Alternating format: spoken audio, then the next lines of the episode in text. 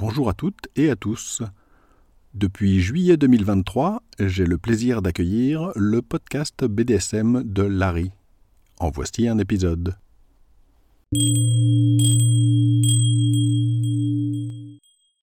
Bonjour et bienvenue sur le podcast BDSM de Larry. Je suis Larry, ceci est le 15e épisode. Dans cet épisode, je vais traiter d'un sujet qui me semble important, même si au fond, dans la perspective globale du BDSM, c'est quelque chose d'assez mineur. Je voudrais juste souligner quelque chose de très simple qui, moi, me paraît évident, c'est que être dominant ou dominante ne veut pas dire avoir mauvais caractère. Première partie, pourquoi? À première vue, ce sujet risque de vous surprendre, je le comprendrai très bien, surtout si vous n'avez pas encore été trop lire sur le BDSM que ce soit dans des blogs, dans des articles ou sur les forums. Moi, évidemment, dans le contexte de mon site, je lis énormément de choses, bien entendu, hein, depuis des années, et parmi les très nombreuses choses que je rencontre assez fréquemment, il y en a un certain nombre qui m'ont surpris, et parmi les choses qui m'ont surpris, eh bien, il y a ça, c'est que j'ai été frappé, totalement surpris en fait, par la fréquence à laquelle je lis des gens qui disent que pour être dominant, entre guillemets, c'est moi qui ajoute les guillemets, eh bien, il faut être dominant dans la vie réelle mais en fait, quand ils disent ça, ce qu'ils veulent réellement dire, c'est avoir une mauvaise attitude et en fait mauvais caractère. Bien sûr, ils vous le présentent pas comme ça, mais quand vous regardez un tout petit peu ce qu'ils disent, c'est ça la réalité sous-jacente. Ce genre de choses que moi j'appelle un délire, je l'ai croisé assez souvent dans des groupes américains, dans des blogs, ce genre de choses, où ils insistent souvent sur le fait donc que la personne dominante doit de façon générale, c'est-à-dire même en dehors du BDSM, avoir une attitude et même carrément un look dominant. Et un des endroits où je l'ai trouvé en particulier, c'était dans les listes de red flags ou les articles sur le vetting. Les red flags, ce sont les drapeaux rouges, c'est-à-dire tous les signes d'alerte quand on regarde le profil d'une personne, par exemple, ou quand on parle avec elle. Et le vetting, c'est la validation d'une personne ce n'est pas spécifique au BDSM, ça consiste juste à valider que la personne avec qui, par exemple, vous allez travailler dans le cadre du travail, ou bien donc là, dans le cas du BDSM, la personne avec qui vous allez faire du BDSM, a une bonne attitude, euh, vous correspond à tous les points de vue, hein, etc. Ces deux sujets se retrouvent très fréquemment évoqués dans le contexte du BDSM. Malheureusement, les personnes qui en parlent, qui écrivent des articles sur ça, disent souvent n'importe quoi. Je ne vais pas le détailler dans cet épisode, j'en reparlerai peut-être dans un autre. J'ai écrit plusieurs articles sur ce sujet. Donc les Américains, notamment, de ce que j'ai vu en tout cas, et puis comme il y a beaucoup plus d'écrits venant de la part des anglophones et des Américains en particulier, évidemment on trouve plus souvent des informations. Donc ce que j'ai remarqué, c'est que ça, c'était vraiment quelque chose qu'on trouve assez souvent. Je l'ai rencontré vraiment euh, de façon surprenante à un grand nombre d'occasions, et à chaque fois j'étais frappé par ce qu'ils disaient, parce que en réalité, quand les Américains disent ce genre de choses, la façon dont ils le disent, etc., ça sous-entend toujours en réalité que la personne a mauvais caractère c'est-à-dire la façon dont ils en parlent, dont ils disent être dominant, blablabla. Bla bla. La vérité, c'est que ce qu'ils veulent dire, c'est quelqu'un qui a un sale caractère, qui a du mal à se contrôler, qui est autoritaire au sens le plus négatif du terme. Bref, c'est un gros défaut en fait. Donc j'ai toujours eu un tout petit peu de mal à comprendre comment ils pouvaient prendre ce qui est carrément un défaut et le présenter comme étant non seulement quelque chose de désirable, mais même dans le cadre donc d'articles sur les red flags ou le vetting, ils vont carrément vous dire que c'est indispensable. Moi, j'en reviens pas quand je dis des choses comme ça. Ce sujet est aussi relié assez étroitement avec un concept qu'on retrouve assez souvent et dont je reparlerai dans un autre épisode, qui est le concept des vrais dominants. Deuxième partie, des exemples. Je voudrais juste vous présenter deux exemples qui me paraissent assez symboliques de ce problème, assez représentatifs en fait, des exemples qui m'ont pas mal surpris en fait. Le premier concerne les dominatrices professionnelles, c'est-à-dire les dominatrices payantes. Ça fait très longtemps que je fais des enquêtes sur le travail du sexe. J'ai d'ailleurs un gros article sur le sujet en préparation. évidemment, en parcourant des interviews, des profils, etc., ben, j'ai appris beaucoup de choses. Et une chose qui m'a vraiment frappé, qui m'a vraiment surpris, parce que je l'ai rencontré de façon assez fréquente, c'était le nombre de dominatrices professionnelles qui, soit dans des entrées de blog, soit dans des interviews carrément, c'est-à-dire pour des journaux, des magazines, etc., montraient d'une façon absolument stupéfiante, il n'y a pas d'autre mot, qu'elles avaient un sale caractère. Alors attention, soyons bien clairs pour pas qu'il y ait de confusion. Ici, je ne parle pas d'un contexte BDSM dans lequel quelqu'un se présenterait de façon autoritaire, exigeante, etc. Parce que là, on a le côté jeu de rôle, entre guillemets, hein, du dominant ou de la dominante. Ça, c'est tout à fait quelque chose de normal, du moment qu'on dépasse pas certaines limites quand même, parce qu'il faut pas faire n'importe quoi non plus. Mais là, c'est pas de ça dont je parle. Là, je parle vraiment de personnes dont on voit à travers leurs écrits, à travers leurs réponses à des interviews, etc., que à titre personnel, dans le privé en fait, hein, et dans leur comportement public aussi évidemment, eh ben ces personnes-là montrent, mais de façon absolument indubitable, qu'elles ont un sale caractère. J'ai vraiment lu des comportements, mais qui étaient choquants. Et j'utilise pas le terme choquant à la légère, c'était vraiment choquant. Le plus bizarre, c'est que là, on parle de dominatrice professionnelle. Donc pour elle, c'est un métier.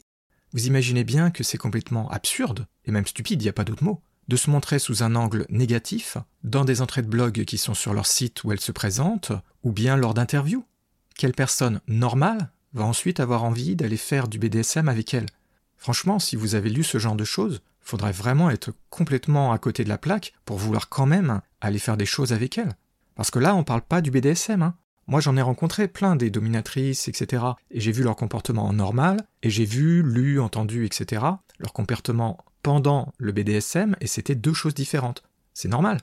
Si vous me prenez moi quand je fais du BDSM, pareil, je me comporte pas de la même façon qu'en temps normal, parce que quand on est en train de faire du BDSM, on entre dans une relation et aussi dans une certaine mesure dans un jeu de rôle plus ou moins sophistiqué selon les personnes et le contexte. Donc c'est normal qu'il y ait une différence de comportement. Je même que c'est attendu en général, puisque c'est un des buts du BDSM. Mais vous ne me voyez pas ensuite aller faire des grands discours super arrogants, super anti-femmes, etc., par exemple, sur mon blog. Eh bien, elles, c'est ce qu'elles font. Elles font des discours dont certains sont extrêmement vigoureusement anti-hommes, elles dénoncent leurs clients de toutes les façons, etc., et de façon extrêmement agressive et violente. Et attention, je ne parle pas juste de dire les problèmes que ça pose de rencontrer des clients, parce que là, il y en a évidemment. Hein. Non, non, je parle pas de ça, hein. je parle vraiment d'une mauvaise attitude de fond. Alors malheureusement, je ne peux pas vous montrer d'exemple parce que je vais éviter de propager ce genre de choses immondes et toxiques. Mais franchement, moi je trouve vraiment que c'est choquant de lire ça. Il n'y a pas d'autre mot. C'est choquant. Et clairement, c'est pas comme ça qu'elles vont avoir des clients. Hein. Il y a un deuxième groupe de personnes chez lesquelles aussi j'ai rencontré ce genre de façon de parler et ce genre de comportement. Ce sont les personnes que j'appelle sectaires, c'est-à-dire les petits groupes minuscules, hein, vraiment on parle de minuscules groupes, hein, de gens qui sont non seulement à fond dans le BDSM, mais surtout qui ont une façon extrêmement nocive de présenter leur BDSM comme étant LE BDSM. Et ça, ils vous l'envoient à la figure de façon un peu constante, avec du mépris si jamais vous ne correspondez pas à leur façon de voir. Je précise, hein, je l'avais déjà dit dans d'autres épisodes, mais je me suis pris ce genre de choses, même moi, je me le suis pris en pleine figure, pour vous donner une idée. Hein. Par exemple, lors d'un munch, je me suis entendu dire Ce que tu fais, c'est pas du SM. Bon, ben, ok, qu'est-ce que je peux dire? Ça fait 35 ans que je fais ce genre de choses, mais apparemment, j'en fais pas. Bref, ces gens-là disent n'importe quoi et sont extrêmement nocifs. Et notamment pour les personnes qui veulent débuter le BDSM, tomber sur ce genre de personnes, ça peut sérieusement vous endommager. Donc, chez ce type de personnes, qui est une infime minorité, je me répète, vous trouvez fortement, très souvent en fait, hein, ce genre de croyances et d'attitudes, et vous voyez ce genre de choses un peu dans les textes, mais vous le voyez aussi de façon vraiment frappante dans les photos. Les photos sur les profils en fait sur les sites de rencontres BDSM. Par exemple, si vous prenez le site fetlife.com, qui est un site BDSM qui est parfois utilisé pour les rencontres, mais c'est plus un site général, vous pouvez très facilement y trouver donc des photos de personnes qui illustrent leur profil avec une photo sur laquelle on les voit, alors là, je vais prendre des exemples d'hommes, mais ça existe chez les femmes. Hein.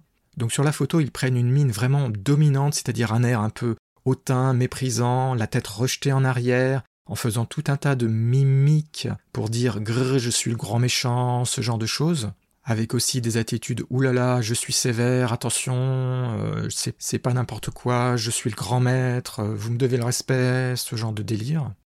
Avec un format audio, évidemment, c'est très difficile de vous faire comprendre tout ça parce qu'il faut vraiment avoir ce type de photos sous les yeux pour comprendre. Et croyez-moi, donc, on peut trouver un bon nombre de ces gens-là avec ce genre de choses. C'est vraiment difficile à vous faire comprendre euh, avec des mots. Mais j'en ai vu passer de tels exemples, c'était tellement frappant. En fait, je dirais même que c'était infantile. Et franchement, ça aurait prêté à rire si ça n'était pas en réalité navrant. Troisième partie, la différence entre réalité et fiction. Je sais bien que c'est une évidence de dire que la réalité et la fiction sont deux choses différentes, mais il y a beaucoup de gens qui ont un tout petit peu de mal avec ce concept. Je l'ai déjà évoqué dans différents épisodes et dans différents articles de mon site, mais une des grandes raisons de l'opposition au BDSM vient justement de personnes qui refusent de voir la différence entre la réalité et la fiction, et qui prennent tout au sérieux, tout au premier degré. C'est un gros problème, et malheureusement, même dans le sexe en général, j'ai remarqué que ben c'était un problème en fait. Je vais maintenant dire des choses qui pour moi sont évidentes, qui peut-être le sont aussi pour vous, mais apparemment, vu tout ce que je viens de dire et tout ce que je lis, vois, entends partout, c'est pas évident pour tout le monde. Moi, je vois deux grands angles, deux grands problèmes. D'abord, quand on est au lit. Je pense qu'il est évident que quand on est au lit, on ne se comporte pas de la même façon qu'en dehors. On dira pas les mêmes choses, on fera pas les mêmes choses. Ça me paraît évident. Je pense pas qu'il y ait beaucoup de gens qui se comportent de la même façon en public, qui disent les choses de la même façon, et encore moins pour tous les côtés sexuels, etc. Je veux dire, c'est évident, hein, je devrais pas avoir besoin de le dire. Tout ça, je le résume en une seule phrase, qui est super simple et évidente, hein, vous m'en excuserez, mais visiblement il y a des gens qui ont du mal avec ça. Ce qu'on fait au lit ne nous définit pas au dehors. Et vice versa, bien entendu. C'est une évidence, mais croyez-moi, vu ce que je lis un peu partout, ça l'est pas pour tout le monde. Et là, vous voyez, on tombe pile dans le problème de fond de cet épisode, c'est-à-dire qu'on peut parfaitement être dominant au lit et ne pas l'être à l'extérieur, et vice versa, bien entendu. Le deuxième aspect que je trouve particulièrement frappant, c'est que même si on veut être dominant, donc dans un contexte BDSM, hein, eh ben on peut être très dominant, se montrer très exigeant, etc., sans pour autant se la jouer entre guillemets, hein, comme on dit, sans avoir besoin de recourir à des discours prétentieux ou à des grandes mines je suis le gros méchant, etc. Il n'y a pas besoin de ça pour être dominant et pour être exigeant. Hein, je vous rappelle que moi je suis un dominant BDSM, je suis désolé, quand je suis au lit, j'ai pas besoin d'artifice de ce genre pour être dominant. Et pourtant je le suis, et croyez-moi, je peux être pas mal exigeant, mais je me la joue pas. J'ai pas besoin de ça, et la plupart des gens, pareil, hein. je veux dire, je prends mon exemple parce que, évidemment, c'est plus facile de parler de soi-même, mais la plupart des gens que j'ai pu rencontrer, c'était pareil. On peut être très dominant ou dominante, ça veut pas dire qu'on a besoin de se la jouer à fond. Et ça veut pas dire qu'on a besoin de se montrer avec un mauvais caractère non plus. C'est très différent d'être dominant, d'être exigeant, de donner des ordres, de donner du fouet, ce genre de choses, que d'avoir mauvais caractère. Et mauvais caractère, personne de sensé n'a envie de se retrouver face à quelqu'un comme ça dans une situation BDSM. J'ai déjà raconté dans des articles sur mon site que je me suis retrouvé confronté dans les événements BDSM à des gens qui étaient mais horribles, mais vraiment des comportements absolument horribles, des personnalités super toxiques, des gens qui sont hyper agressifs, qui s'énervent pour le plus minuscule truc, qui partent dans des crises de colère, etc. Bref, des personnalités nocives, des gens qui ont vraiment mauvais caractère. Parmi ces gens-là, il y en avait qui étaient donc dominants. Personnellement, j'étais frappé par ça parce que je me disais, mais ces gens-là, hommes et femmes, hein, attention, personne de sensé ne va avoir envie de faire du BDSM avec ces gens-là. Mais c'est de la folie. J'en ai rencontré, pour le plus minuscule truc, ils partent dans des crises de colère et tout. Vous imaginez quelqu'un comme ça alors que vous êtes en train de faire du BDSM Soudain, vous dites oh non ou vous voulez pas faire quelque chose, bah vous avez une forte chance que la personne elle parte en vrille et se mette à faire n'importe quoi et vous agresse, etc. Je veux dire, personne de sensé ne veut être confronté à des gens comme ça. Ça, c'est quelque chose qui m'a vraiment frappé. Quand j'ai rencontré des gens comme ça, j'étais vraiment stupéfait de voir le degré de mauvais caractère, de violence et la personnalité super nocive. Franchement, euh, des gens comme ça devraient pas faire de BDSM. Hein. C'est appeler les ennuis de faire du BDSM avec des gens qui ont ces attitudes-là. Dans le BDSM, on a pas mal de côtés jeu de rôle, hein, que ce soit dans la soumission ou bien dans la domination. Même si on prend les choses très au sérieux, hein, si on est à fond dans son BDSM, il y a quand même un certain degré de jeu de rôle. Et donc, comme je l'ai dit, hein, on peut se montrer extrêmement dominant, extrêmement exigeant, etc. Mais je sais que je me répète, mais dites-moi ce qu'il y a là-dedans qui dit que c'est la même chose qu'avoir un mauvais caractère et mal se comporter. C'est pas la même chose.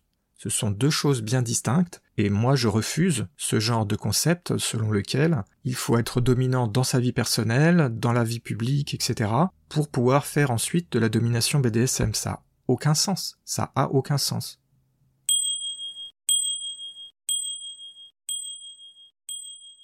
Je me répète donc, mais on peut parfaitement être dominant sans avoir mauvais caractère, c'est une évidence. Je pense que c'est une évidence pour à peu près tout le monde.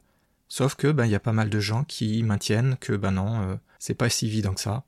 J'ai un petit peu de mal à le comprendre, mais comme je dis toujours, hein, quand on rencontre ce genre d'attitudes euh, qui sont nocives et négatives, ça peut avoir un impact sur les personnes notamment qui débutent, parce que ça peut à la fois vous encourager à aller dans des mauvaises directions, de façon un peu sournoise, et en même temps ça peut vous décourager, parce que si on vous dit Oh là là, euh, toi t'es pas assez dominant dans ta vie, machin bidule, tu seras jamais un vrai dominant BDSM.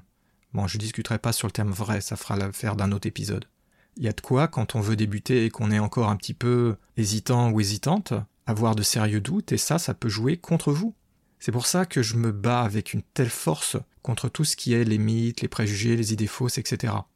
Cette idée-là, c'est un bon exemple d'idée fausse nocive. Quand on y réfléchit 30 secondes, on voit tout de suite que ça n'a aucun sens. Il suffit de mettre un tout petit peu d'esprit critique et de bon sens là-dedans pour voir que c'est absurde, pour ne pas dire stupide. Mais à force d'avoir de la répétition, de la répétition, et encore et encore de choses comme ça, ça finit par porter un coup hein, aux personnes qui malheureusement tombent sur ce genre d'élucubration. C'est pour ça que je me bats violemment contre ce genre de choses. En résumé, hein, de façon vraiment générale, c'est extrêmement simple de prouver que ça n'a pas de sens, parce que en quoi montrer qu'on a un sale caractère, qu'on est désagréable, et quelque chose de désirable qui vous rend désirable Je veux dire, personne de sensé ne va penser que c'est quelque chose de désirable. Ça tombe sous le sens.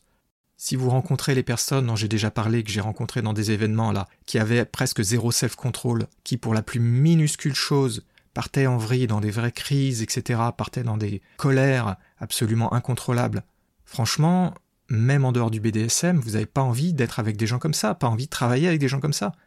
Moi, j'ai déjà travaillé avec des gens comme ça, malheureusement, c'était une torture. Et pas dans le sens humoristique du mot, hein, c'était horrible. En privé, j'ai certainement pas envie de rencontrer des gens comme ça ou de les fréquenter. C'est évident. Je pense qu'il est absolument évident que, en dehors d'un contexte BDSM déjà, personne de sensé n'a envie d'avoir des gens comme ça aux alentours. Je vois pas en quoi le BDSM devrait être différent. Au contraire même, je dirais que c'est pire quand c'est le BDSM, parce que le BDSM, c'est la vie privée sexuelle, entre guillemets, c'est l'intimité. Et dans l'intimité, vous n'avez pas envie d'avoir des vrais psychos qui partent en vrille pour le moindre truc. Il y a déjà suffisamment de problèmes dans les relations, même entre gens qui sont de bonne foi et qui se comportent pas comme des sauvages, pour ne pas avoir envie de tomber avec des gens qui sont tellement susceptibles que vous êtes obligé de surveiller chaque mot que vous dites, parce que sinon, il ou elle risque de partir en vrille, et s'il y a bien une chose que vous voulez pas dans un contexte BDSM, c'est être face à quelqu'un qui part en vrille. Parce que imaginez que vous êtes par exemple attaché ou attaché sur le lit, c'est vraiment pas le moment idéal pour être face à quelqu'un qui fait une crise. Alors je sais, tout ça c'est évident, je pense, j'espère que ça vous aura paru évident. N'empêche, je trouve très souvent, hein, trop souvent, ce genre de choses dans des écrits, il y a des gens qui continuent hein, à maintenir ce genre de choses, à les écrire, à les dire un peu partout, à propager ce type de croyances, alors qu'elles sont super hyper nocives. C'est évident. Voilà, je voulais juste en parler parce que je suis déjà tombé, donc, comme je disais, hein, un bon nombre de fois sur ce genre de choses, ce genre de comportement et de croyances.